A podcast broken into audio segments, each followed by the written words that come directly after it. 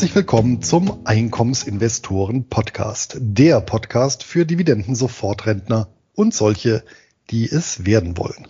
Mein Name ist Luis Pazos. Ich betreibe den Finanzblog nur bares ist wahres.de rund um das Thema Hochdividendenwerte und ausschüttungsstarke Geldanlagen.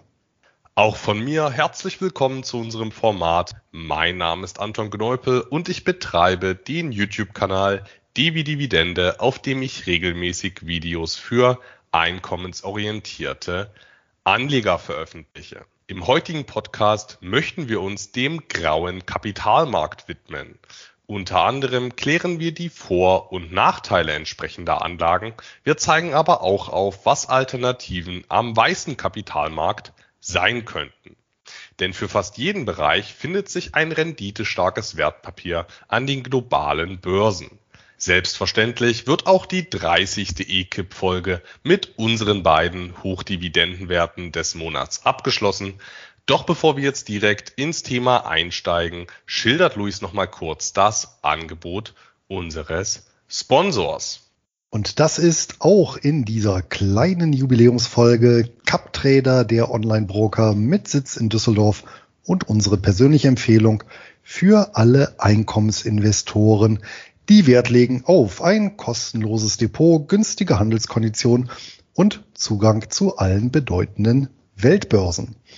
CupTrader bietet seinen Kunden durch die Anbindung an Interactive Brokers, eines der weltweit größten Brokerhäuser, die Möglichkeit, mehr als eine Million Wertpapiere an den weißen Kapitalmärkten dieser Welt zu handeln. Selbst Nischentitel wie Preferred Shares oder Split Trust sind dort zu finden und zu ordern. Ein weiterer Pluspunkt sind die äußerst niedrigen Gebühren, vor allem für den Handel an den für den Einkommensinvestor interessanten Börsen in Australien, Kanada und den USA. Eine Kleinorder an der New York Stock Exchange kostet beispielsweise gerade einmal einen Cent pro Wertpapier beziehungsweise zwei US-Dollar. Kosten für die Verbuchung von Dividenden fallen ebenso wenig an wie laufende Depotgebühren. Aufgrund des Preis-Leistungs-Verhältnisses sind wir beide Kunde von CupTrader geworden und nach wie vor mit dem Service und den Reportfunktionen sehr zufrieden. Direkt zur Konto- und Depoteröffnung geht es über ekip.captrader.com, wo es dann auch ein kleines Präsent zur Kontoeröffnung gibt. Und damit zurück zum Thema, beziehungsweise zunächst beantwortet Anton noch eine Hörerfrage, die aus der letzten Folge resultierte. Das ist richtig, Luis. Es gab einige Zuschriften und Kommentare bezüglich der Quellensteuer beim Matrix Income Opportunities Trust mit dem Kürzel MOT. Das war mein Hochdividendenwert des Monats in der letzten Folge. Ist ein australischer Closed-End Fund äh, in der Rechtsform eines Listed Investment Trusts. Und der australische Markt, der ist in puncto Quellensteuer relativ kompliziert. Es gibt neben verschiedenen Mischfällen zwei Fälle, die meistens eintreten. Also entweder fallen bei australischen Titeln regulär 30 Prozent an Quellensteuer an oder regulär 0 Prozent. Es geht auch sowas wie 15 Prozent oder 10 Prozent. Das kommt immer auf die Wertpapiere an. Aber in den Normalfällen fallen bei australischen Titeln jetzt mal Zinspapiere ausgenommen. Im Normalfall fallen da 0 oder 30 Prozent an Quellensteuer an. Und jetzt war eben die Frage, wie das bei diesem Matrix Income Opportunities Trust ist und ob man das Ganze quellensteuerlich sinnvoll halten kann. Und ähm, ich habe mal bei CapTrader diesbezüglich nachgefragt, wie die so eine Abrechnung machen würden von dem äh, Matrix Income Opportunities Trust, weil hier würde regulär die Quellensteuer bei 30 Prozent liegen. CapTrader hat die Auskunft gegeben, dass hier normalerweise die Quellensteuer auf 15 Prozent reduziert wird und damit wäre sie vollständig anrechenbar. Das entspricht auch dem, was ich dem Doppelbesteuerungsabkommen zwischen Deutschland und Australien entnehmen konnte. Also 15 Prozent sind hier auch das, was die offiziellen Stellen angeben. Aber was eben beachtet werden muss, damit das funktioniert, diese Reduktion von 30 auf 15 Prozent, ähm, jeder Anleger muss bei sich in den Kontoeinstellungen diese Vorabreduzierung einstellen. Und da gibt es eben verschiedene Punkte. Da muss man sich einfach mal bei der eigenen, ja, bei der eigenen Kontoverwaltung durchklicken. Und eine Option ist eben neben dieser, neben diesen W8-Ben-Formularen bei der US-Quellensteuer eine andere Möglichkeit ist eben diese Vorabreduzierung bei Australien. Das muss man machen, weil der australische Fiskus einfach durch so ein Formular wissen muss, dass man auch in Deutschland ansässig ist, damit hier ja alles ordentlich besteuert wird. Das zu dem Titel, also der lässt sich ohne Probleme quellensteuerlich sinnvoll investieren, wenn man dieses Formular ausfüllt. Kleine Ergänzung, selbst wenn man das nicht machen würde und andere Australier ohne Quellensteuer im Depot hätte, dann wäre das Ganze in vielen Fällen verrechenbar. Also wenn man beispielsweise den Matrix Income Opportunities Trust und die BKI Investment Company bei CapTrader hält und beim einen Fonds fallen 30 Prozent, beim anderen Fonds fallen 0 Prozent an, dann wäre, wenn man die Steuer selbst erklärt, in der Steuererklärung eine Verrechnung möglich und somit wäre es auch wieder voll anrechenbar. Aber das zu diesem Titel aus der letzten Folge. Lass uns zu dem, zum grauen Kapitalmarkt kommen, Luis. Und ich denke, der erste wichtigste Punkt für die heutige Folge, das ist die Definition. Was sind denn deiner Meinung nach graue Kapitalmarktanlagen? Was ist der graue Kapitalmarkt? Vielleicht hast du uns ja da auch was Offizielles mitgebracht, obwohl ich glaube, eine ganz offizielle Definition gibt's ja gar nicht, oder? Ich hätte gerne, wie es meinem Naturell entspricht, eine trennscharfe Definition mitgebracht, aber du hast absolut recht, Anton. Es gibt keine gesetzliche Definition. Ähm, der weiße und der graue Kapitalmarkt sind nicht trennscharf voneinander zu unterscheiden. Und letztendlich ist es hier so, dass der Grad der Regulierung und Aussicht darüber entscheidet, ja, welcher Sphäre nun ja einerseits an ein Anbieter oder andererseits ein Produkt zuzuschlagen ist. Also wir haben hier es zu tun mit einem relativen Begriff. Das heißt, der weiße Kapitalmarkt ja, ist äh, auf jeden Fall äh, höher ähm, reguliert und steht in der Regel auch jeweils unter Aufsicht einer ja, Behörde letztendlich. Das ist im Fall des weißen Kapitalmarktes unmittelbar einsichtig. Ja, beispielsweise die ganzen Banken, Versicherungen und die entsprechenden Produkte, aber auch die Handelsplätze wie die Börsen beziehungsweise halt die großen Börsensegmente gehören dazu. Das sagt jetzt natürlich erstmal noch gar nichts über die Qualität eines Finanzproduktes, ja. Aber ähm, auch beispielsweise der klassische ETF oder auch Closed End Fund äh, jenseits des Atlantiks. Auch das ist Bestandteil des weißen Kapitalmarktes.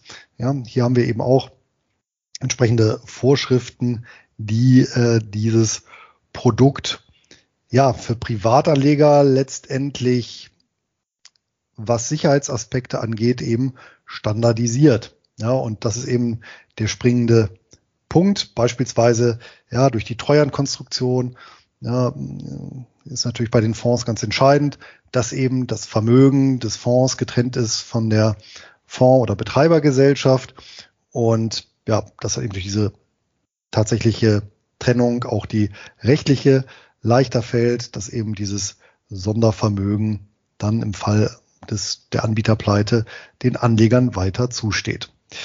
Ja, davon zu trennen ist eben der graue Kapitalmarkt. Hier ist die Regulierung eben kleiner und ähm, eine Aufsicht äh, gibt es teilweise, teilweise auch nicht. Hier in Deutschland beispielsweise ist auch hier die BaFin in vielen Fällen ähm, zuständig, aber halt eben auch in anderen Fällen wiederum nicht. Ja, es gibt dann eben BaFin-freie Finanzprodukte und Anbieter und ähm, dementsprechend ist äh, ja das jeweilige Produkteanbieter eben nicht ein, ein, ein ja, eine entsprechende Legitimation durchlaufen. Auch das, wie gesagt, muss kein Kriterium sein. Nicht alles, was grauer Kapitalmarkt ist, ist schlecht und alles, was weißer Kapitalmarkt ist, ist gut. Davon zu trennen ist der schwarze Kapitalmarkt. Das ist letztendlich, dieser umfasst letztendlich illegale Angebote, also beispielsweise klassische ja, Pyramidenspiele, ja, also Ponzi-Schemata oder entsprechende Schneeballsysteme, die ja natürlich für solche Geschäfte prädestiniert sind und natürlich ähm, abseits jeglicher Regulierung oder Aufsicht erfolgen. Ja, natürlich ein beliebter Trick, auch das werden wir heute thematisieren, ist es ein schwarzes Produkt, ein schwarzes Finanzprodukt am grauen Kapitalmarkt zu platzieren und letztendlich eine Legalität vorzugaukeln, die gar nicht gegeben ist. Ja, denn die wenigsten Ponzi-Schemata oder Schneeballsysteme werden ja als solche deklariert, sondern werden ja immer schön verpackt.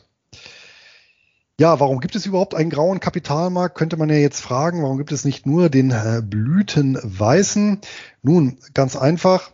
Und selbstverständlich hat der graue Kapitalmarkt seine Berechtigung, denn der erlaubt es auch beispielsweise kleineren Unternehmen oder eben ja, Finanzprodukten, ähm, die ja, kleinvolumig sind, beim Publikum zu platzieren. Ja, ähm, man darf auch nicht vergessen, der weiße Kapitalmarkt hat eben zum Teil sehr hohe Zutrittsbarrieren und damit einher gehen entsprechend hohe Kosten, durch die eben bestimmte ja, Finanzprodukte oder Angebote allgemein nicht mehr tragbar wären.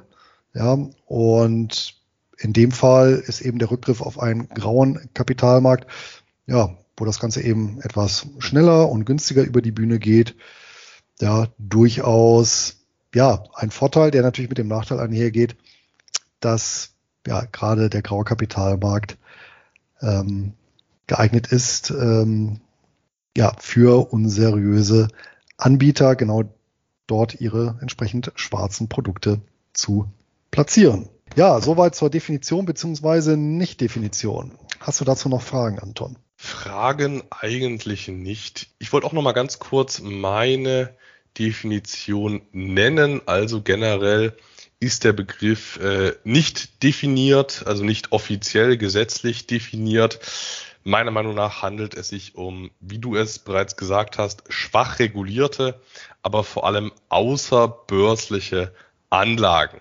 Nicht darunter fallen hingegen die sehr hoch regulierten Sichteinlagen oder kapitalbildende Lebensversicherungen. Also alles, was schwach reguliert und außerbörslich ist, das fällt für mich darunter. Aber wie du es auch schon gesagt hast, nur weil etwas an der Börse ist, ist es nicht, also es sagt jetzt nichts über die Qualität aus und außerbörsliche Anlagen können durchaus qualitativ hochwertiger sein als eine schlechte börsennotierte Anlage, aber es gibt eben, sage ich mal schon, ganz besondere Vorteile im weißen Kapitalmarkt und vielleicht wollen wir die mal kurz nennen, bevor wir äh, noch genauer auf den grauen eingehen. Ja, dann noch mal rein. Ich hatte das jetzt tatsächlich gar nicht vorbereitet, aber was ich eben beim weißen Kapitalmarkt so äh, besonders gut finde, ist, dass sobald du an einer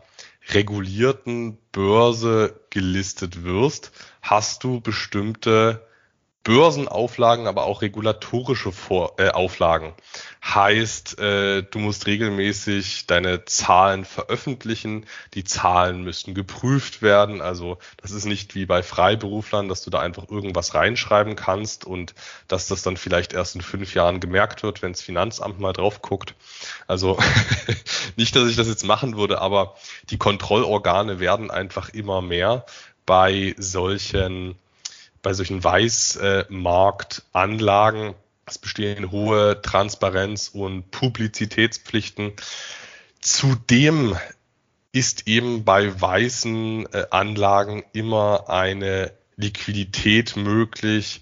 Du siehst immer einen, einen Börsenpreis und an dem lässt sich eben schon sehr viel ableiten. Also wenn es bekannt wäre, dass bei einer dass bei einem Unternehmen irgendwas plötzlich im Argen ist, dann würdest du es sofort im Kurs sehen. Bei außerbörslichen Anlagen ist das so nicht möglich. Hast du dazu Ergänzungen, was die Vorteile von den Weißmarktanlagen sind? Ja, keine Ergänzung zu den Vorteilen, nur eben, dass hier auch die Skandale äh, nicht ausbleiben. Ja, zum Beispiel eben Enron oder Wirecard, wo es ja doch eine gehörige Weile gedauert hat, bis dann äh, auch ja durch die Schar der Anleger an diesem weißen Kapitalmarktprodukt erkannt wurde, dass dann doch irgendwas nicht so ganz stimmig ist.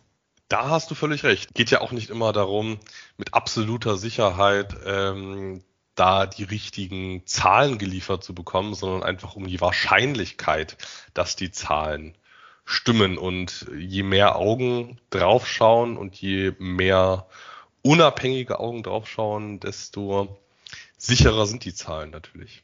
Ja, genau. Ähm, war jetzt natürlich eine kleine Grätsche. Ähm, generell ist es natürlich so, dass allein quantitativ die Betrügereien und letztendlich auch Pleiten, es müssen ja nicht immer Betrügereien sein, hier am grauen Kapitalmarkt dominieren und der Weiße davon unterproportional betroffen ist. Allerdings muss man natürlich auch sagen, ähm, wir haben ja eben Fälle wie die beiden eben genannten, ja, viele weitere oder auch, ja, da kann man sich natürlich streiten, ist das weißer oder grauer Kapitalmarkt? Ja, beispielsweise Bernie Madoff und sein Schneeballsystem, wobei ähm, ja tendenziell würde ich das eher dem grauen Kapitalmarkt zuschlagen. Und wenn wir halt hier auch in Deutschland bleiben, dann haben wir eben die ja doch recht spektakulären Pleiten jenseits von Wirecard, eben beispielsweise bei P&R-Containern, bei Phoenix Kapitaldienst, bei vielen geschlossenen Fonds, die pleite gegangen sind. Ja, in letzter Zeit und in den letzten Jahren natürlich auch die Krypto-Scams, die hochgekommen sind und selbst im Bereich der Genussscheine eben mit Procon eine ja, spektakuläre Pleite am grauen Kapitalmarkt. Und dann sehen wir auch schon, produktmäßig, wo das hingeht. Also ähm, typisch für den grauen Kapitalmarkt, ich glaube Nummer eins über ja, viele Jahrzehnte muss man sagen, das waren und sind nach wie vor die geschlossenen Fonds oder jetzt eben alternativen Investmentfonds. Also hat nichts mit den Closed-End Funds zu tun, sondern eben die geschlossenen Fonds deutschen Typs. Das heißt also, ja, nicht börsennotierte ja, Sammelanlagen letztendlich. Auf die genauen Nachteile können wir gleich nochmal zu sprechen kommen. Das sind aber auch so Sachen wie eben Direktinvestitionen in Unternehmen, in Rohstoffe wie beispielsweise Edelmetalle oder seltene Erden. Da gibt's ja die verrücktesten Sachen. Ja, ähm, genauso wie beispielsweise auch über viele Jahre beliebt gewesen Edelmetall ähm, Sparpläne und ja, so separate Anlagen, also so eine Sammelverwahrung von, von Edelmetallen beispielsweise. Ja, und in jüngerer Zeit, wenn wir die ähm, durch die Digitalisierung äh, neu hinzugekommenen Produktkategorien betrachten, insbesondere alles rund ums Crowdfunding, ähm, ähm, aber auch eben die genannten äh, Kryptowährungen ja, oder eben solche Sachen wie P2P-Kredite. Habe ich irgendwelche wichtigen Kategorien vergessen? Nein, da hätte ich jetzt erstmal nichts zu ergänzen, aber gibt es da zufällig Zahlen, was das so für Schäden verursacht, Pleiten oder Betrugsfälle? Gibt es da irgendwas für den deutschen Raum vielleicht sogar? Das ist in der Tat schwierig zu erfassen oder recherchieren. Ich habe hm, eine Studie im Auftrag des Bundesministeriums für Ernährung, Landwirtschaft und Verbraucherschutz gefunden. Die datiert allerdings aus dem Jahr 2008. Ich nehme an, die Volumina sind heute höher. Und da wird geschätzt, da die Höhe der Vermögensschäden pro Jahr aufgrund ja, Betrügereien, aber auch mangelhafter Finanzberatung. Also hier haben wir schon so ein Gemisch an möglichen Ursachen auf 20 bis 30 Milliarden Euro pro Jahr. Ja, da, aber wie gesagt, das ist ja eine Statistik, die schließt äh, ja den grauen Kapitalmarkt ebenso ein wie beispielsweise überflüssige Versicherung oder was auch aus dem weißen Kapitalmarkt ähm, jetzt viele Jahre die Gerichte beschäftigt hat, beispielsweise äh, nicht konform verzinste Sparverträge, ne? solche Sachen. Aber was ich auch noch gefunden habe, ist eine Polizeistatistik aus dem Jahr 2017. Was glaubst du denn, wie viele Fälle von Anlagebetrug erfasst wurden? Da meine Freundin ja Kommissarin ist ähm, und ich da regelmäßig mitbekomme, was es da alles so gibt, würde ich mal behaupten, dass das sehr viele sind, ohne es jetzt äh, genau äh, quantifizieren zu können. Ja, viel ist bekanntlich relativ. Es waren 2017 27.444 Fälle. Aber ich vermute mal auch hier, die Dunkelziffer ist wesentlich höher, weil ja, gerade bei Anlagebetrug, da kommen natürlich so Sachen wie Geld verloren, Scham hinzu, vielleicht auch Bagatellgrenzen, sodass tatsächlich ja vielleicht sogar nur eine Minderheit von Fällen angezeigt wird, aber das ist natürlich jetzt reine Spekulation. Ja, jetzt haben wir natürlich erstmal so auf den grauen Kapitalmarkt recht eingedroschen. Werden wir nachher sicherlich noch weiter. Aber es hat ja auch durchaus Vorteile, am grauen Kapitalmarkt aktiv zu sein. Anton, was hast du denn da recherchiert?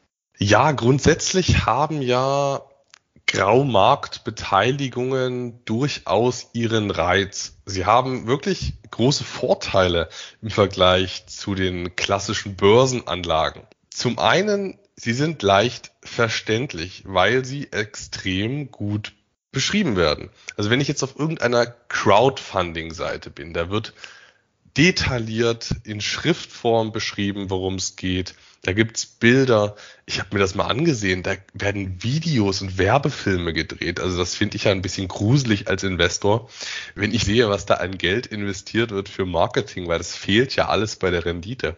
Aber wirklich, ähm, das ist ganz toll alles beschrieben. Im Vergleich zu irgendeiner Yieldco da wird ja äh, lange nicht so detailliert beschrieben, weil da auch gar nicht äh, bei Börsenvehikeln, da darf ja auch gar nicht so aggressiv geworben werden.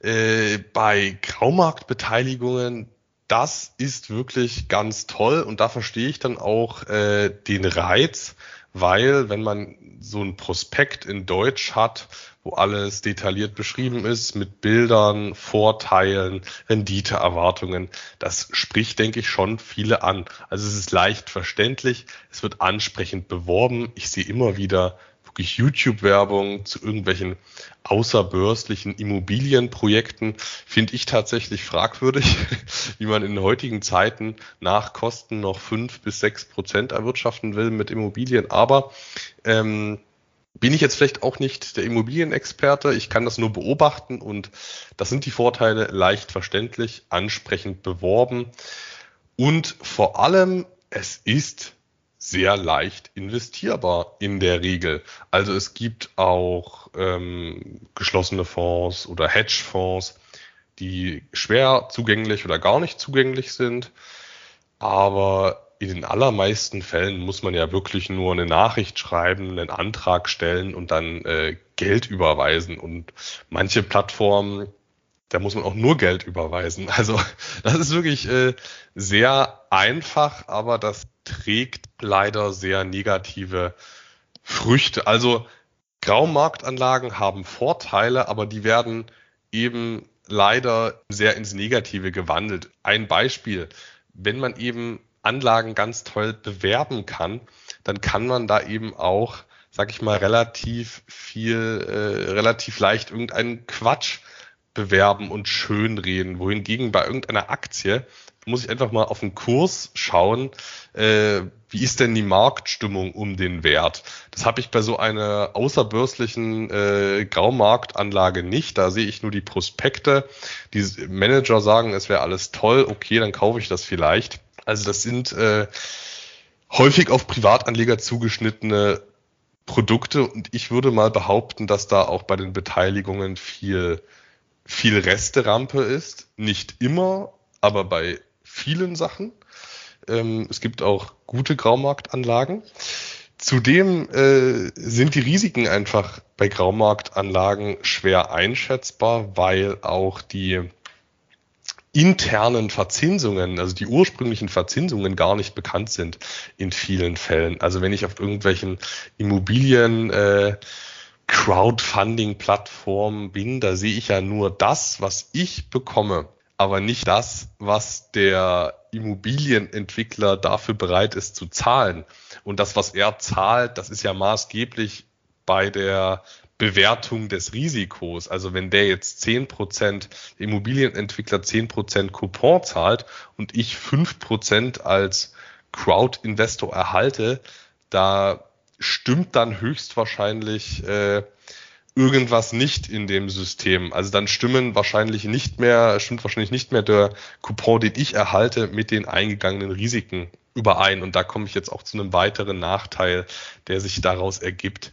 Äh, die adjustierten, die risikoadjustierten Renditen sind meiner Meinung nach schlecht bei Graumarktanlagen. Ich sage gar nicht, dass unbedingt die Renditen schlecht sein müssen. Ich sage bloß, dass die äh, Renditen im Vergleich zu eingegangenen Risiken schlecht sind, weil wenn ich jetzt, sage ich mal, äh, im Bereich der P2P-Kredite breit gestreut über verschiedene Plattformen investiere, kann schon sein, ab und zu mal geht eine Plattform pleite, Ab und zu fällt da was aus. Angenommen, ich mache da im Schnitt meine 10% Rendite, dann mag das im Vergleich zu einem ETF, äh, der auch 10% gemacht hat, dann sieht das ja erstmal gleichwertig aus. Aber adjustiert um die eingegangenen Risiken, und die sind eben sehr hoch, darum adjustiert äh, sind 10% effektive Rendite dann eben doch ganz schlecht.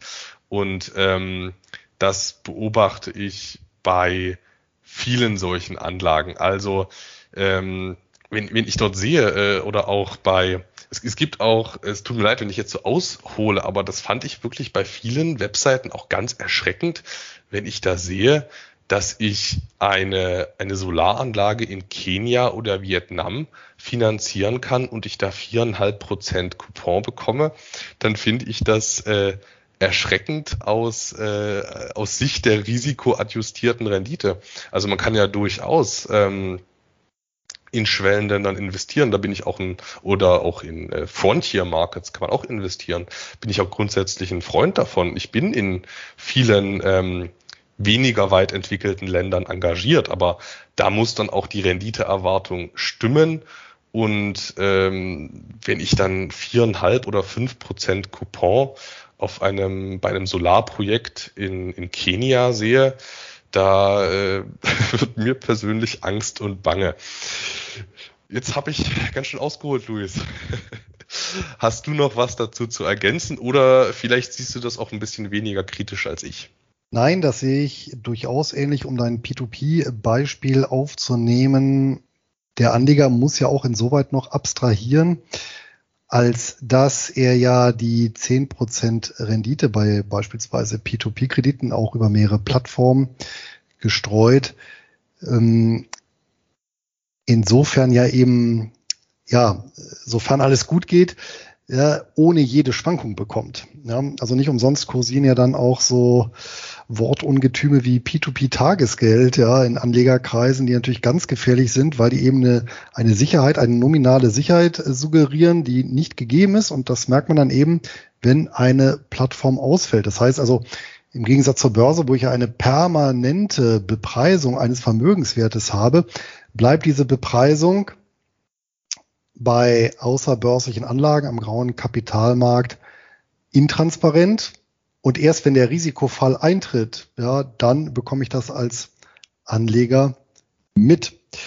Und ähm, diese, äh, ja, muss man sagen, so ein bisschen äh, diesen schizophrenen Aspekt, ja, nämlich äh, die hohe Rendite und gleichzeitig diese Scheinsicherheit, die äh, spiegelt sich auch interessanterweise wieder. Und zwar bei der BaFin selber. Die hat nämlich im Jahr 2020 eine sogenannte Graumarktstudienauftrag gegeben und dort einmal bei den entsprechenden Anlegern nachgefragt, beziehungsweise einer repräsentativen Auswahl, wobei es sich hier schon um ja, finanzaffine Zeitgenossen handelt. Das sieht man daran, dass äh, von allen Umfrageteilnehmern 39 Prozent ähm, schon mal Aktien erworben haben und äh, 4,5 Prozent Graumarktprodukte. Also ist tatsächlich eine Anlageklasse, die nicht weit verbreitet ist.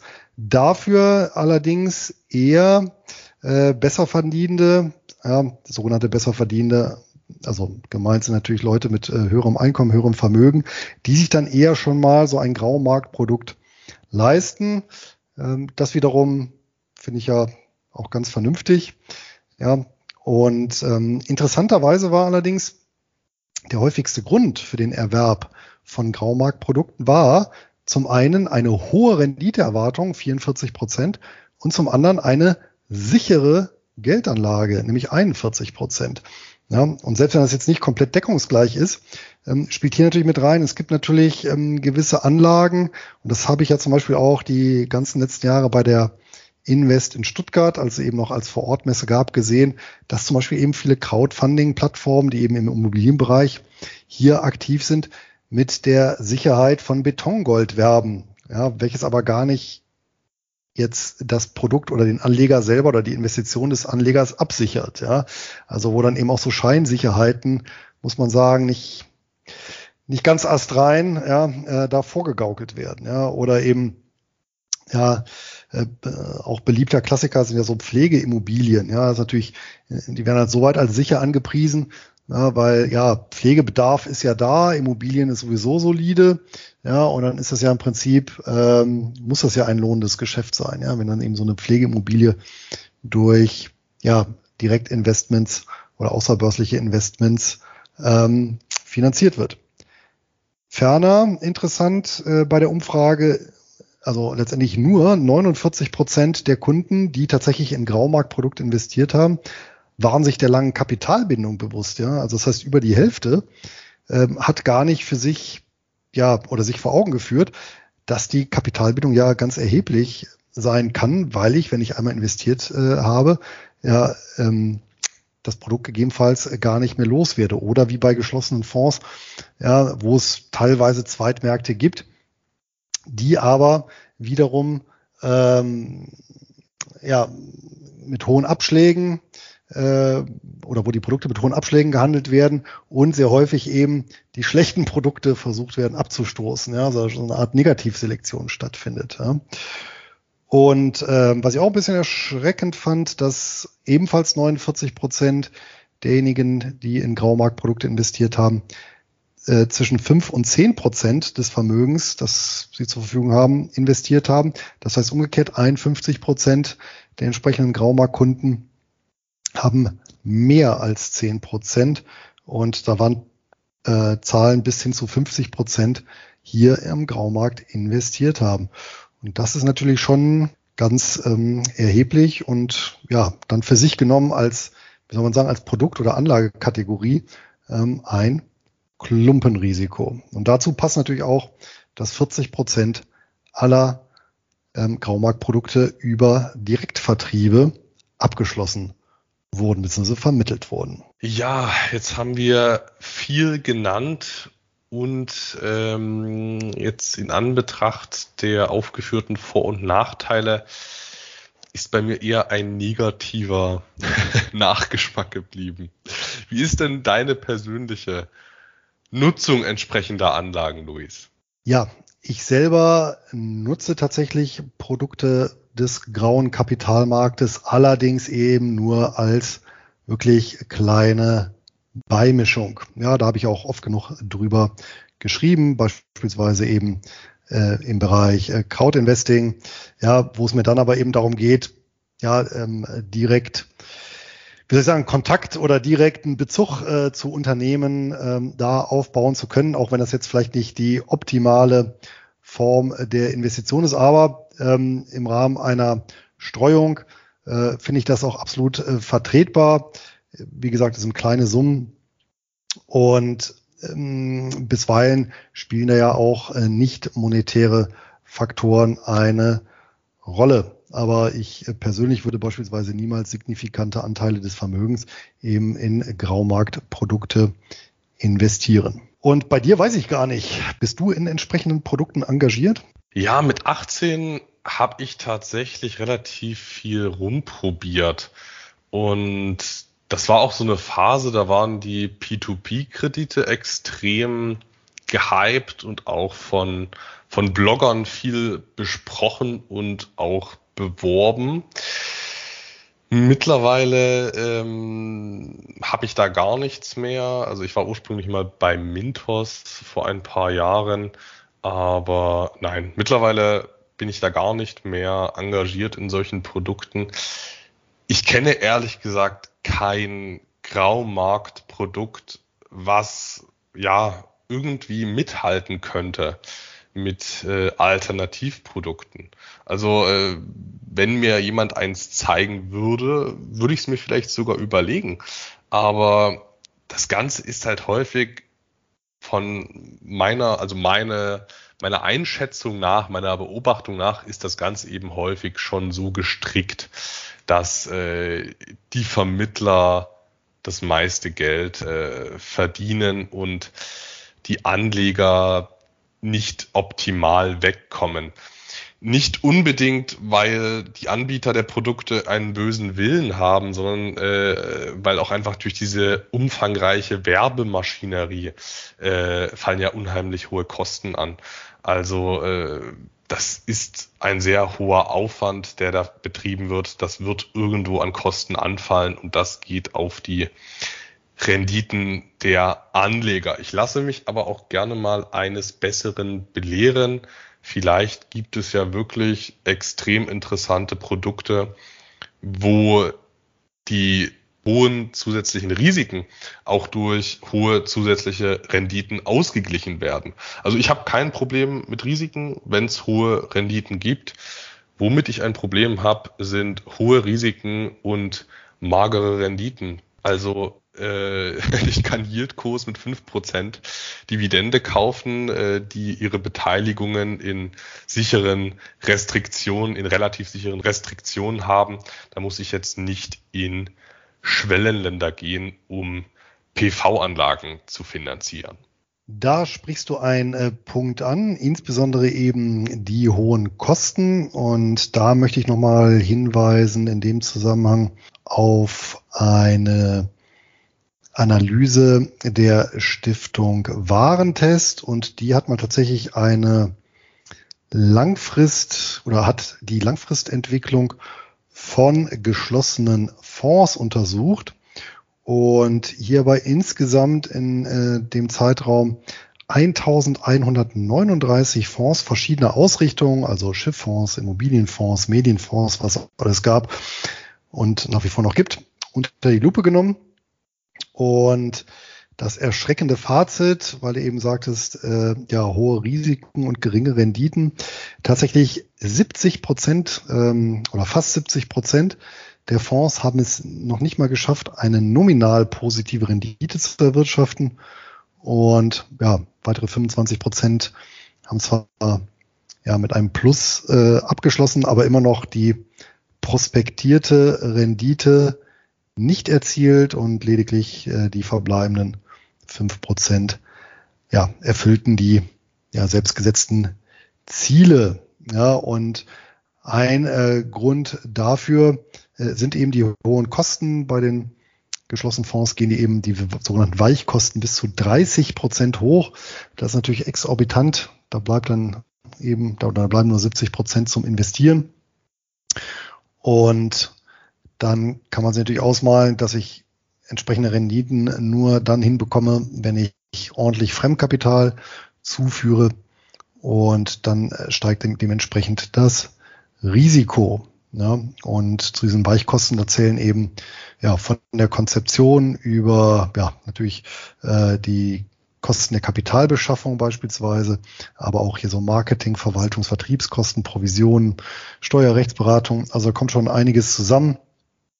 Und ähm, ein Knackpunkt ist natürlich auch gerade bei ja, solchen geschlossenen Fondskonstruktionen, dass ich einen Vermögensgegenstand erwerbe und dann, selbst wenn ich laufend Erträge erziele, immer die Unsicherheit habe, am Ende der Laufzeit, also in der Regel 10 bis 20 Jahre, was bekomme ich dann tatsächlich noch an Marktwert für meinen Vermögensgegenstand. Ja, die Lage beispielsweise kann sich geändert haben, dass eine Immobilie im Preis gesunken ist, ja, oder Schifffahrtskrise, ja, so dass das Schiff dann, äh, das ich da mitfinanziert habe über einen geschlossenen Fonds eben nur noch einen Schrottwert hat.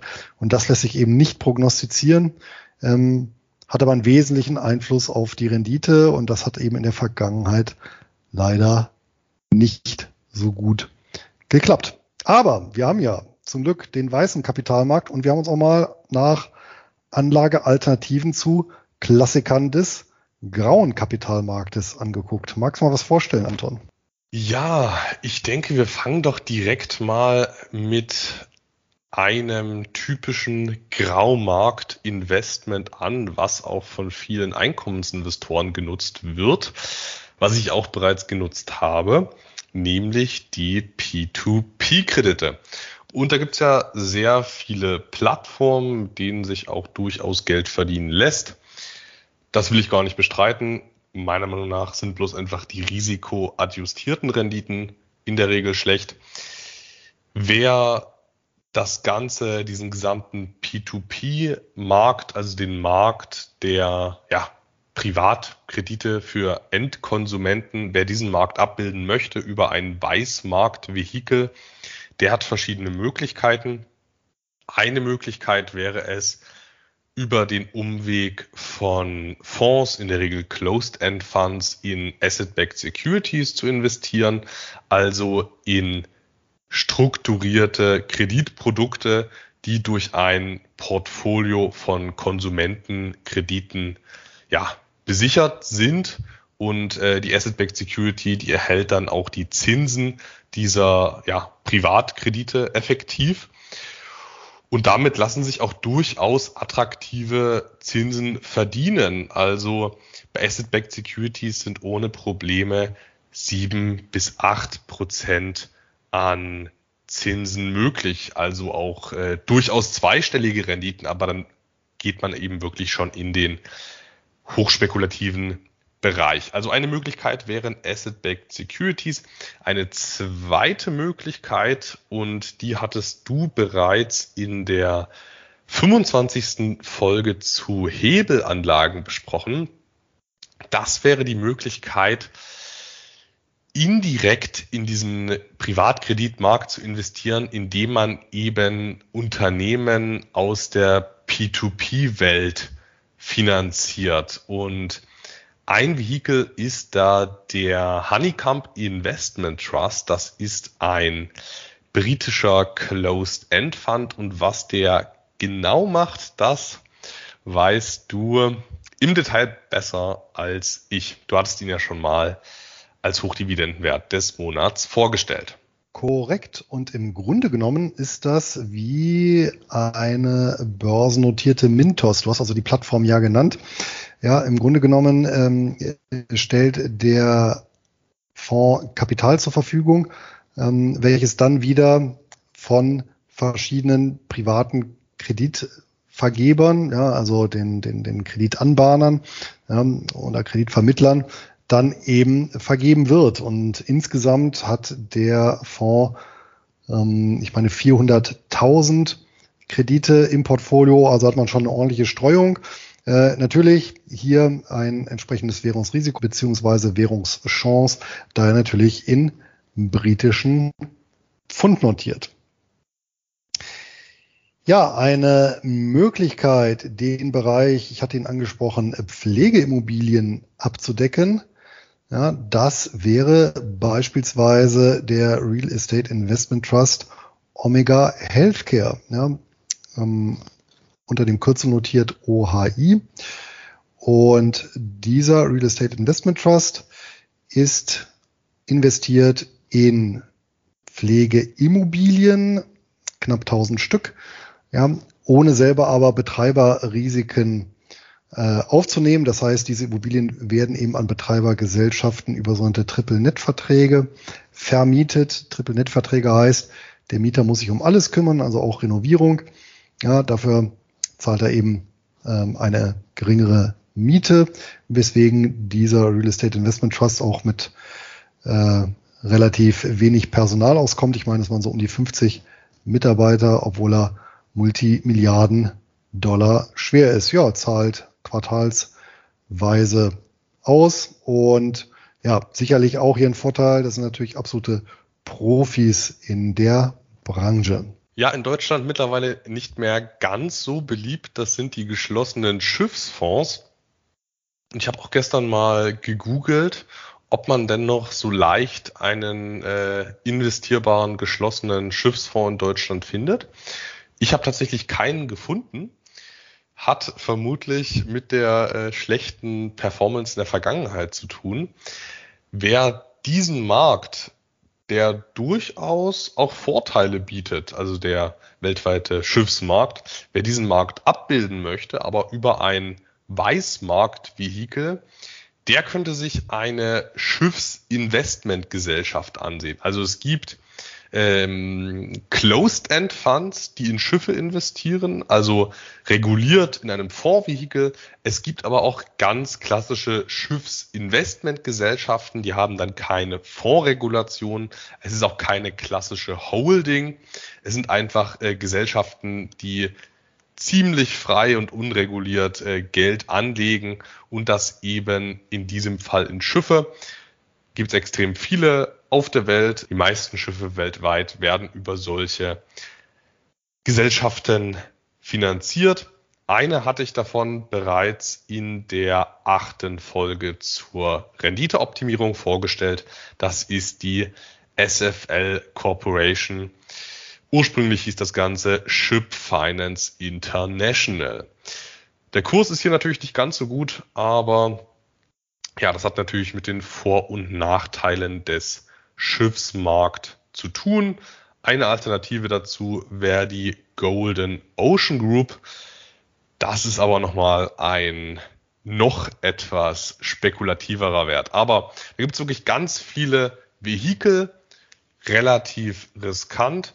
Ich habe mich in meinem Einkommensportfolio für einen eher defensiv aufgestellten Schiffs-Closed-End-Fund entschieden.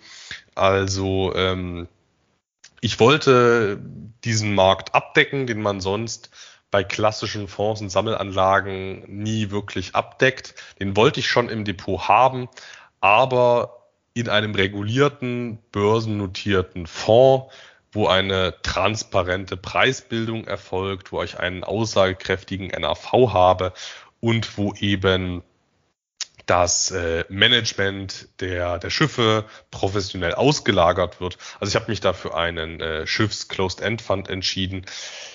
Gibt aber auch, wie gesagt, ganz viele Investmentgesellschaften und auch wenn die hochspekulativ in der Regel sind, finde ich das immer noch besser, als wenn man da auf ein außerbörsliches Graumarktprodukt zurückgreift. Gehen wir vom Wasser in die Luft. Lange Jahre auch sehr beliebt. Geschlossene Flugzeugfonds, glaube ich, teilweise auch Flugzeugturbinenfonds, also wo lediglich die Turbine bewirtschaftet wurde.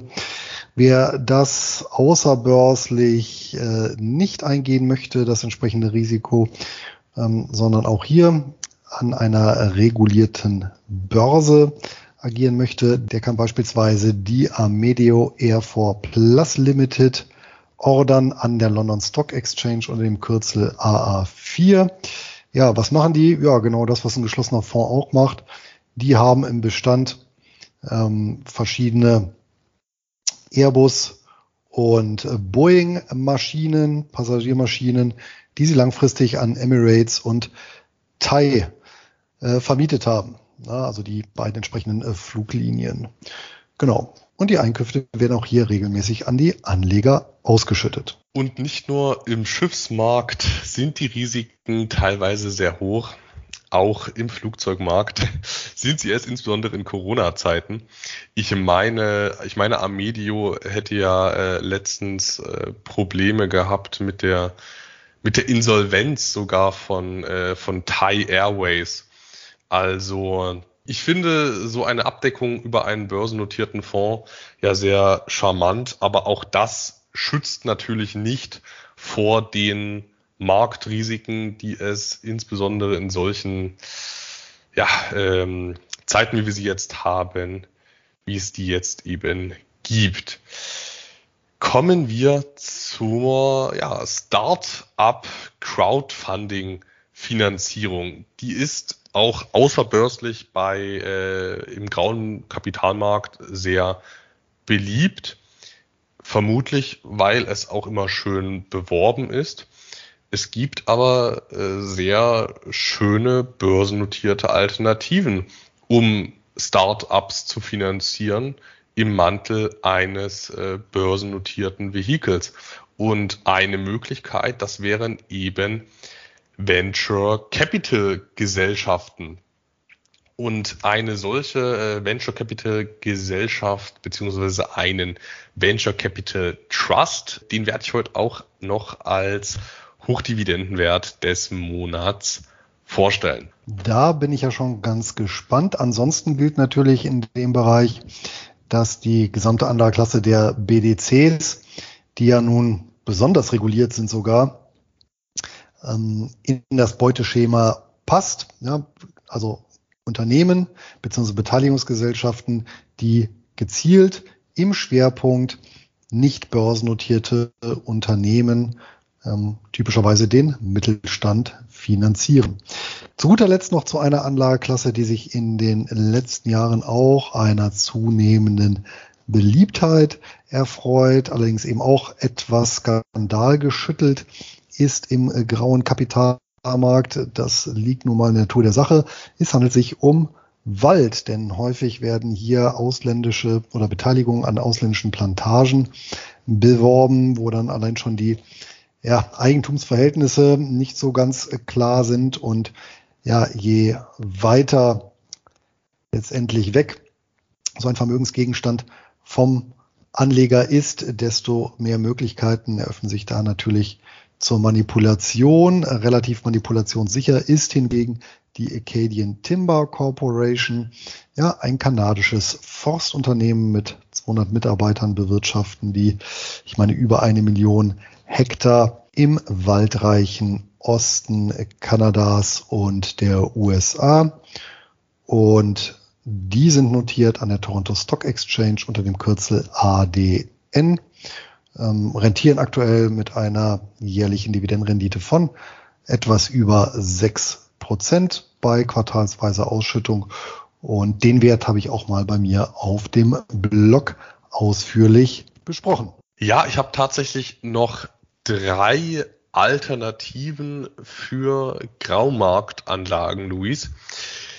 Zum einen eine Alternative für geschlossene Immobilienfonds. Das wären meiner Meinung nach fondsähnliche REITs. Also man muss unterscheiden zwischen eher unternehmerischen REITs und eher fondsähnlichen REITs.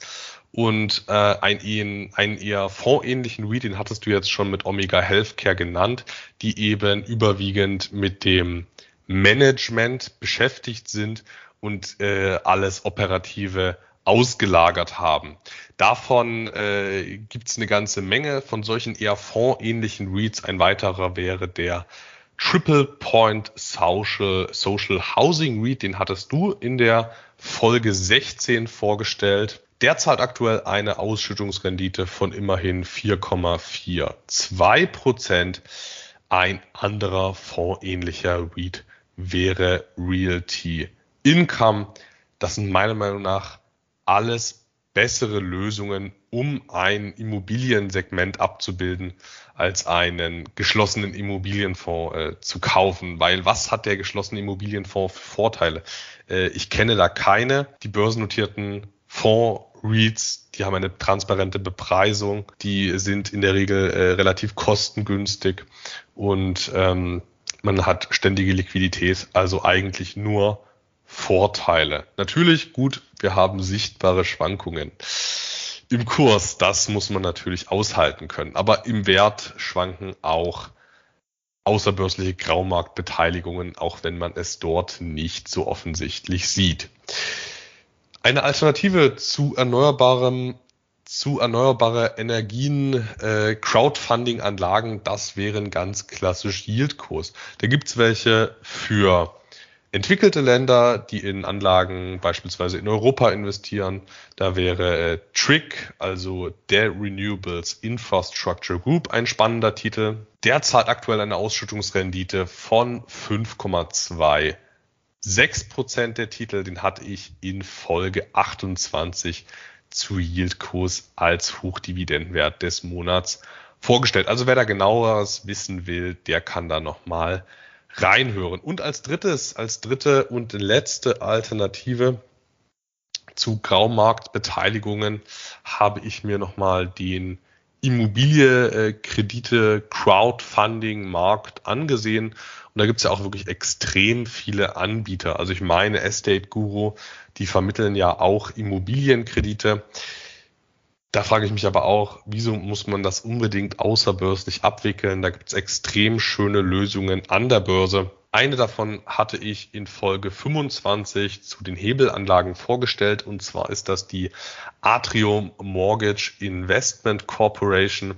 Das ist eine kanadische Gesellschaft, die in Immobilienkredite in Kanada investiert. Das ist aber auch wirklich nur ein Beispiel. Die zahlen aktuell 6,1 Prozent. Es gibt ähnliche Gesellschaften, aber auch für den europäischen Markt.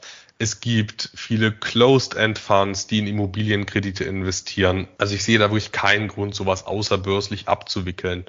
Börslich lassen sich ordentliche Renditen erzielen, ohne die genannten Risiken der Graumarktbeteiligungen zu haben. Aber Luis, wenn mich nicht alles täuscht, sind wir an dieser Stelle erstmal mit den wesentlichen Punkten durch.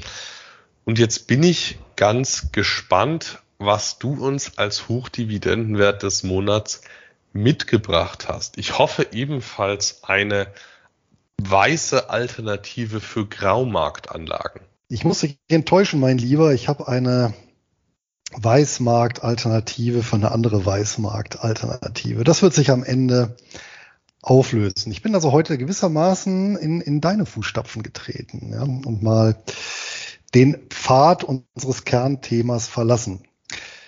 Anton, als äh, durchaus auch äh, religiöser Mensch habe ich äh, das Vergnügen, dir heute ein Unternehmen zu präsentieren, das Gottes Werk verrichtet. Kannst du erahnen, welches das ist? Nein, ich kann mir leider nicht vorstellen, was das für ein Titel ist. Gut, diese Selbsteinschätzung über die Verrichtung Gottes Werks ist schon etwas älter, genau genommen zwölf Jahre alt und damals sagte das in einem Interview mit der Londoner Sunday Times der äh, Vorsitzende und CEO Lloyd Blankfein und das Unternehmen, dem er vorsaß seinerzeit, Gibt's heute noch und heißt äh, Goldman Sachs. Also eine US-Großbank. Äh, und natürlich geht es hier und heute nicht um den Common Share, sondern um einen besonderen Preferred den die Bank emittiert hat. Und zwar, das ist das Besondere, bereits im Jahr 2005, so dass wir auch eine Kurshistorie haben über die Weltfinanzkrise hin weg. Der komplette Name meines Hochdividendenwerts des Monats lautet Goldman Sachs Group Floating Rate 4% Minimum Non-Cumulative Preferred Stock Series C. Also, wir sehen hieran schon, äh, Goldman Sachs hat verschiedene Preferred Shares emittiert. Wir reden hier von der Serie C. Und warum ist der äh, Titel besonders? Nun, ähm, aktuell gehen ja so ein bisschen Inflationssorgen rum und eine Alternative wäre hier natürlich in variabel verzinste Papiere zu investieren. Gerade im Preferred Share Bereich gibt es aber gar nicht so viele, ähm, außer bei einigen Banken, unter anderem eben Goldman Sachs. Und das Besondere ist, hier habe ich eben keinen festen Coupon im Sinne einer Fixdividende, sondern diese Fixdividende bemisst sich am Libor, ja, oder aber, wenn dieser Libor-Satz ähm, nämlich ähm, drei Viertel Prozent auf den Libor draufgeschlagen, unterhalb von vier Prozent ähm, zu stehen kommt, dann Mindestdividende vier Prozent. Der Libor, das noch zur Info, das ist die London Interbank Offered Rate, also eine ja, Interbankenzins, also ein, ein Zinssatz, zu dem sich äh, ja, letztendlich Großbanken untereinander unbesichert Geld leihen. Und dieser Libor dient auch als Referenzzinssatz zu ganz vielen anderen ähm, ja, Kreditgeschäften insbesondere.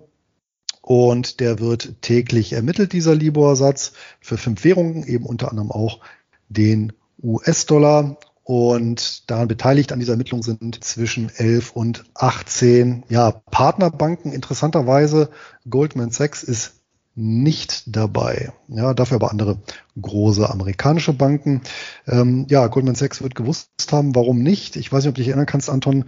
Ähm, auch vor mittlerweile zehn Jahren ähm, gab es den sogenannten Libor-Skandal. Da wurde eben aufgedeckt, dass diese beteiligten Banken den Zinssatz ja äh, manipuliert haben und der Schaden wurde seinerzeit auf 17 Milliarden US-Dollar geschätzt und danach hagelte es Geldbußen zwischen 2012 und 2015 für die betroffenen Banken. Unterm Strich hat sich die Manipulation aber dennoch gelohnt. Ja, gucken wir nochmal auf den Preferred Wie gesagt, emittiert 2005, tatsächlich auch fünf Jahre später der erste Call Date, also bereits 2010.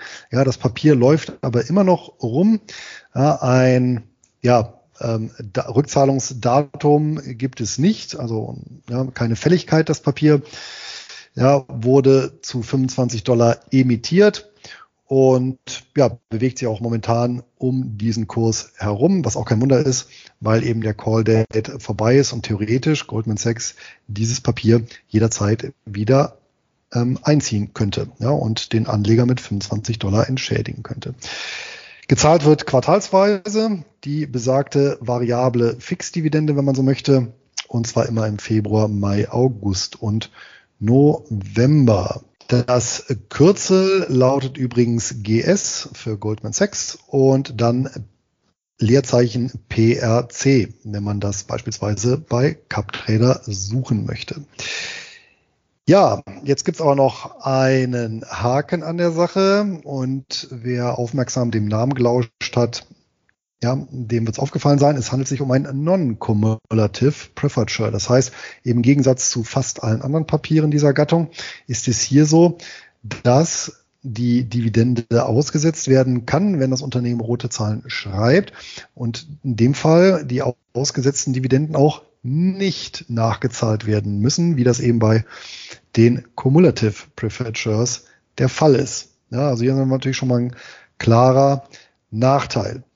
Ähm, zum Zweiten handelt es sich auch hier nicht um ein gedecktes Papier. Ja, die gedeckten Shares, also beispielsweise Papiere, die emittiert werden von Closed End Funds, die ja, liegen ja sehr schwer, was den Kurs angeht ja, auf dem sogenannten Face Value beziehungsweise auf dem Rückkaufkurs, ja, weil die eben häufig zu mehreren hundert Prozent ähm, besichert sind mit Vermögenswerten des Fonds. Das ist halt im Fall ja, der von Banken emittierten Papiere nicht so. Und das führt natürlich dazu, dass der Kurs doch etwas volatiler ist als im Fall gedeckter Preferred Shares. Hier konkret ähm, beispielsweise März 2020 ist ja so eine Nagelprobe ist der Kurs runtergerauscht auf 14 US-Dollar. Ja, ähm, da spürt man dann doch die deutliche Angst und Sorge, die mitgeschwungen ist.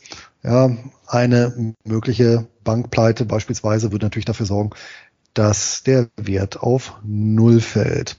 Ja, Im Dezember 2018 beispielsweise erinnert sich ja kaum noch jemand, da hatten wir auch mal so in der zweiten Jahreshälfte so ein Mini-Crash ja, oder eine etwas heftigere Korrektur. Auch da ist das Papier auf 17 Dollar gefallen. Also ja, ist jetzt nicht eine ganz lupenreine Defensivanlage, die den Kurs leicht verteidigt. Getoppt wird das Ganze allerdings, ähm, ich hatte ja gesagt, ähm, wurde aufgelegt vor der großen Weltfinanzkrise, die natürlich äh, die Banken besonders äh, affektiert hat. Und im November 2008 notierte dieser Preferred bei 8,85 Dollar. Ja, also glatt mal gedrittelt der Kurs. Wir erinnern uns, Lehmann-Pleite. Und man wusste nicht so recht, naja, überleben die alle. Ja, Goldman Sachs hat überlebt, äh, vor allem auch durch eine Finanzspritze von Warren Buffett. Ja, übrigens auch in Preferred seiner Zeit, die mit 10% verzinst waren. Ja, wie wahrscheinlich ist, dass äh, Goldman Sachs kippt, das wäre ja der einzig, die einzig denkbare Variante, dass dieser Preferred Share nicht ähm, bedient werden kann und damit auch ausfällt. Nun ja, ähm, weltweit tätige Investmentbank ist, glaube ich, bekannt. Ja, ähm, und eine der 30 Großbanken, die von der Finanzmarktaufsicht in den USA als systemisch bedeutsam eingestuft werden. Ja, 38.000 Mitarbeiter und mittlerweile ist Lloyd äh, Blankfein abgetreten und von David Solomon ähm, ersetzt worden als CEO. Die Frisur ist übrigens dabei die gleiche geblieben. Ja, ob äh, der neue CEO auch Gottes Werk verrichtet, ist mir nicht bekannt. Allerdings, äh, der beschäftigt sich in seiner Freizeit auch gerne mal in, als DJ und hat in Nachtclubs und Festivals aufgelegt. Ja, ähm, durchaus eher ungewöhnlich. Ja, Bilanzsumme 1,16 Billionen US-Dollar. Also schon äh, ordentliche Stange Geld. Eigenkapital, wie bei Banken üblich, ja, eher dünn. Ja, die Preferred Shares äh, machen zusammen als Eigenkapital 11,2 Milliarden US-Dollar aus. Die Common Shares 84,7 Milliarden. Das entspricht einer Eigenkapitalquote von 8,4 Prozent. Ja, im Gegenzug wurden aber die letzten Jahre 2016 bis 2020 kontinuierlich positive Jahresüberschüsse generiert. Ja, jetzt stellt sich auch die Frage, naja, warum wurde eigentlich dieser Preferred Share nie zurückgekauft? Ja, 2005, das ist schon eine ziemlich lange Zeit. Dazu muss man aber wissen, ja, es gibt ähm, das sogenannte äh, Basel Board oder auch äh, den Basler Akkord. Ja, das sind diese ähm, Richtlinien ähm, oder Eigenkapitalvorschriften für Banken Basel 1, 2 und 3. Ja, und Basel 3 war eben die letzte Richtlinie, die im Dezember 2010 auch als Reaktion auf die Finanzkrise, mit Finanzkrise erlassen wurde. Und in dem Zusammenhang die wichtigste Kernzahl für die Stabilität von Banken, ja, gemäß Basel 3, ist das sogenannte Kernkapital oder Tier 1 Kapital. Und das setzt sich wiederum zusammen aus dem harten Kernkapital, ja, dem Common Equity und dem zusätzlichen Kernkapital, dem Additional ähm, äh, Capital. Und das wiederum, ja, zu diesem Additional Capital, da zählen Preferred Shares dazu, die ja als Eigenkapital gelten. Das ist auch der Grund, warum die non-cumulative sind hier im Fall der Banken, weil wenn eine Bank wirklich eine Ertragsschwäche hat, ja, dann brauchst du tatsächlich dann auch das später nicht nachzuzahlen. Und das ist eben die Kröte, die der Anleger hier schlucken muss. Und das ist auch der Grund, warum Preferred Shares bei Banken in der Regel sehr lange laufen, weil sie eben als Eigenkapital gelten. Sollte hier die Inflation ansteigen und der Libor-Satz deutlich nach oben schnellen, dann wächst hier auch quasi die Fixdividende mit. Und damit haben wir hier, ich hatte ja gesagt, ist ja eine weiße Geldanlage, die ja, so als Alternative zu einer anderen Weise. Erinnert mich, erinnert hat mich diese Konstruktion an den klassischen Sparbrief, Anton. Ich weiß nicht, ob du den noch kennst. Der wurde ja auch ausgegeben, so von Sparkassen hier beispielsweise in Deutschland sehr beliebt. Ähm, Sparbriefe galten nämlich auch oder gelten nach wie vor als Mezzaninkapital. Ja, rechtlich allerdings nicht als Eigen, sondern als Fremdkapital.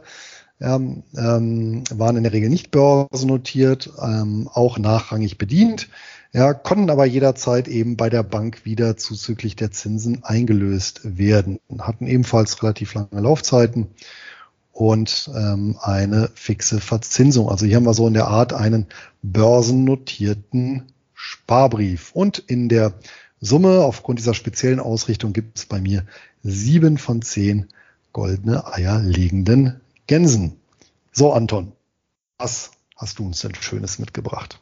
Ja, erstmal danke für deine spannende Vorstellung, Luis. Ähm, ja, wie du es erwähnt hast, die variabel verzinsten Preferred Shares, die sind rar gesät und ich hege ja eine Sympathie für diese Titel, weil ich ja doch eher einer von den Anlegern bin, der sehr auf die realen Nachinflationsrenditen achtet. Also von daher auf jeden Fall ein sehr spannender Titel. Ich hatte es bereits angekündigt, ich gehe heute mit meinem HDWDM in den Bereich der Startup-Finanzierung und ich habe mich für eine, in dem Bereich für eine Venture Capital Gesellschaft entschieden. Um es genau zu sagen, ich habe mich für den Octopus Titan Venture Capital Trust entschieden. also allein den Titel finde ich schon mal richtig klasse. Ähm, der hat aber auch mehr als den äh, Titel zu bieten, der Wert. Es handelt sich dabei, ähm, also im Namen äh, steht Octopus Titan VCT.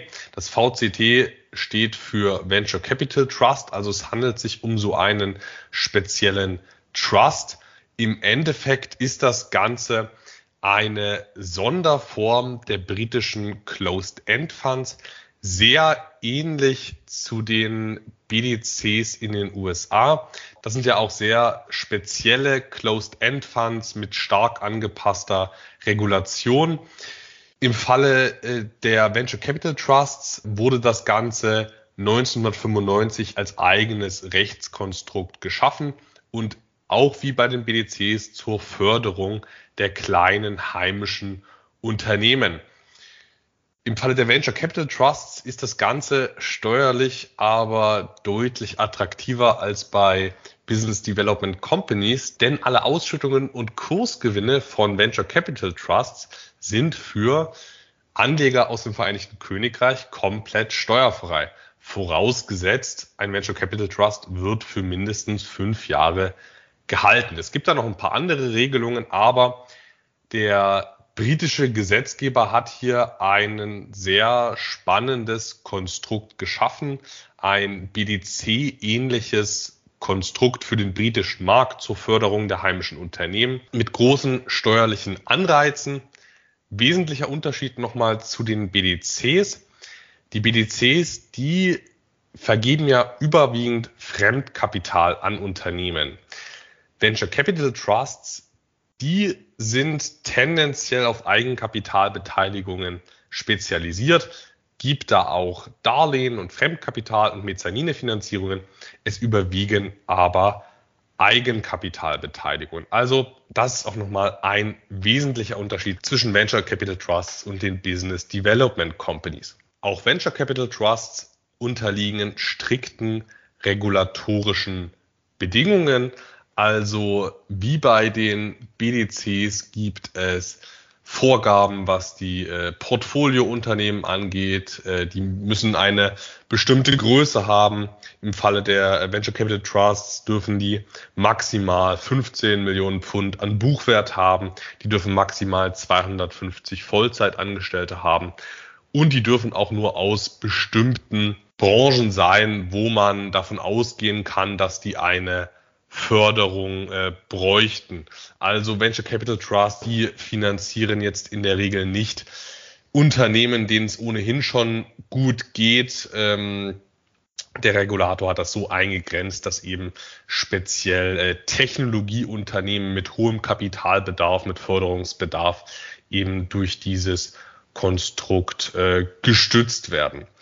Im Falle des Octopus Titan Venture Capital Trusts hat man sich auf digitale Unternehmen, auf Beteiligungen an Digitalunternehmen spezialisiert, darunter aber nicht unbedingt klassische Tech-Werte, sondern es sind eher Tech-enabled Companies, also durch bestimmte Technologien erst ermöglichte Gesellschaften und eine Beteiligung des Octopus Titan Venture Capital Trusts, das war unter anderem in der Vergangenheit Secret Escapes, also der Reisevermittler. Das ist so ein klassisches Beispiel für ein Tech-enabled Unternehmen.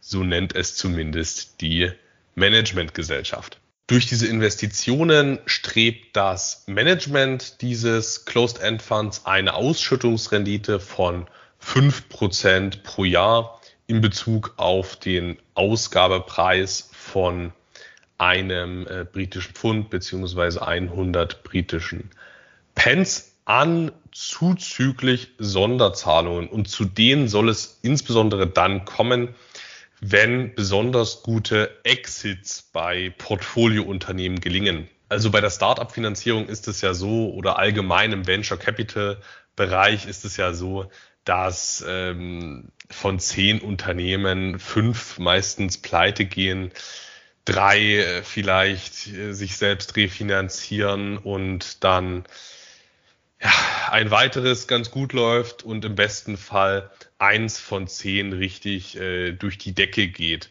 Und wenn man es eben mal schafft, dass da mal ein Portfoliounternehmen zu richtig guten Konditionen wieder irgendwann verkauft werden kann, dann zahlt dieser Fonds auch Sonderdividenden. Durch diese Strategie, sich an Startups zu beteiligen und die Titel dann möglichst gewinnbringend verkaufen zu wollen. Durch diesen Ansatz ist dieser Closed-End Fund auch der Kursgewinnstrategie zuzuschlagen. Also hier wird nicht auf Dividenden gesetzt. Nein, hier geht es um Kaufen und Verkaufen und die Differenz stellt im besten Fall den Gewinn für Investoren dar. Kommen wir zur Cash-Ampel. Der Octopus Titan Venture Capital Trust ist eine Sammelanlage in der Struktur eines Closed-End Funds Aufgelegt wurde das Ganze vor der Finanzkrise im Jahr 2007. Also es handelt sich hierbei um ein krisenerprobtes Vehikel. Das Domizil des Venture Capital Trusts liegt im Vereinigten Königreich und die Handelswährung, wie könnte es auch anders sein, ist britisches Pfund. Zur Anlagestrategie. Also die Anlageklasse würde ich einfach mal mit Wagniskapital übersetzen mit Schwerpunkt auf Direktbeteiligungen im Bereich der Startups. Durch die verschiedenen Venture Capital Trust Gesetzgebungen muss dieser Fonds auch überwiegend im Vereinigten Königreich investieren und aktuell befinden sich über 80 Einzelbeteiligungen im Fondsportfolio. Das Bruttovermögen des Venture Capital Trusts, das ist beachtlich hoch mit 1,2 Milliarden britischen Pfund bei einem Börsenwert von 1,07 Milliarden britischen Pfund. Der Titel ist ungehebelt, ist auf jeden Fall positiv hervorzuheben. Und ähm, durch diesen Unterschied zwischen 1,2 Milliarden Pfund an NAV und einem Börsenwert von 1,07 Milliarden Pfund ergibt sich eine attraktive Bewertung von minus 10,8 Prozent. Also der Titel wird zu einem gut 10-prozentigen Abschlag vom inneren Wert gehandelt. Wirkt sich auf alle Fälle, also in jedem Fall Rendite steigernd aus. Ob sich hier die Bewertung angleicht, das kann man jetzt aber natürlich nicht sagen. Die Gesamtkostenquote, die liegt bei 3,88 Prozent pro Jahr, ist relativ hoch. Man muss das Ganze aber relativieren dadurch, dass man sich hier in einem sehr speziellen Markt bewegt. Also man kann jetzt nicht einen Aktienfonds, eine, die Kostenquote eines Aktienfonds mit einer Kostenquote im außerbörslichen Wagniskapitalbereich vergleichen. Hier entstehen einfach höhere Kosten. Das Management ist extrem aufwendig. Die Recherche ist extrem aufwendig. Die Investitionen sind viel aufwendiger als über die Börse. Und von daher würde ich sagen, dass das in Ordnung ist, auch wenn man es jetzt mit den potenziell erzielbaren Renditen abgleicht. Nur um nochmal auf die BDCs zurückzukommen, zum Vergleich, hier liegen die Kostenquoten auch gerne mal zwischen 5 und 10 Prozent pro Jahr. Also hier ist man meiner Meinung nach mit 3,88 Prozent akzeptabel aufgestellt. Der Octopus Titan Venture Capital Trust zahlt zweimal im Jahr Dividenden, einmal im April und einmal im Dezember. jeweils gleich hoch, also in der Regel gleich hoch. Sollten es, sollte es Sonderzahlungen geben, dann kann es dann natürlich Abweichungen geben. Durch den attraktiven Abschlag bedingt und den Kurs, der momentan noch unter Ausgabeniveau notiert, können Anleger sich bei diesem Titel aktuell eine Barrendite von 6,38 Prozent sichern. Die Ausschüttungsquote liegt dabei bei lediglich 76,92 Prozent. Also man hat hier eine großzügige Deckung der Ausschüttungen und das sogar für die letzten beiden Jahre. Also ich habe mir auch nochmal die Ausschüttungsquote vom vergangenen Jahr dazu angesehen. Gesteigert wurden die Ausschüttungen über die letzten fünf Jahre auch noch. Die durchschnittliche Steigerungsrate pro Jahr liegt bei 3,71 Prozent. Zahlungsserie besteht allerdings nur seit 2017, weil es da eine Anpassung gab von 2016 auf 2017. Die Verschuldungsquote liegt, wie bereits erwähnt, bei 0 Prozent, halte ich in diesem doch potenziell schwankungsreichen Venture Capital Markt für sinnvoll, dass man hier nicht zusätzlich hebelt. Und die Kursentwicklung, die war verhältnismäßig stabil. Aktuell notiert man im Kurs noch leicht unter Aufgabeniveau. Der NAV ist aber tatsächlich sehr konstant geblieben und Zahlungen aus der Substanz sind auch bisher nicht vorgekommen, halte ich auch bei dieser moderaten Ausschüttungsquote für extrem unwahrscheinlich. Der Maximalverlust, der hat mich bei diesem Titel sehr überrascht, obwohl man sich hier im Bereich der Kleinstunternehmen äh, Finanzierung bewegt, liegt der Maximum Drawdown nur bei 35, nur bei gut 35 Prozent. Und das, obwohl der Titel ja vor der Finanzkrise aufgelegt wurde. Also das ist schon wirklich sehr niedrig, das muss man einfach so sagen. Und in Summe vergebe ich aufgrund der verschiedenen Vorteile für den Octopus Titan Venture Capital Trust eine Gesamtbewertung von neun goldene Eier liegende Gänse. Und wer jetzt sagt, dass er gerne über diesen Titel den Wagniskapitalbereich im Vereinigten Königreich abdecken möchte, der kann den Wert über das Kürzel OTV2 an der London Stock Exchange erwerben. So viel zum Octopus Titan Venture Capital Trust. Eine Titankrake mit verdienten neun Punkten. Super Wert, Anton. Kannte ich selber noch gar nicht. Bist du denn auch selber investiert? Nein, halte ich aktuell noch nicht. Sehr schön. Ich werde mal auf die Beobachtungsliste setzen. Dann machen wir den Sack zu. Es folgt die übliche Belehrung im Beritt. Erstens Handel mit ja, Kapitalanlagen, egal ob weiß, grau und schwarz sowieso. Ja, ist mit Verlustrisiken verbunden bis hin zum Totalausfall.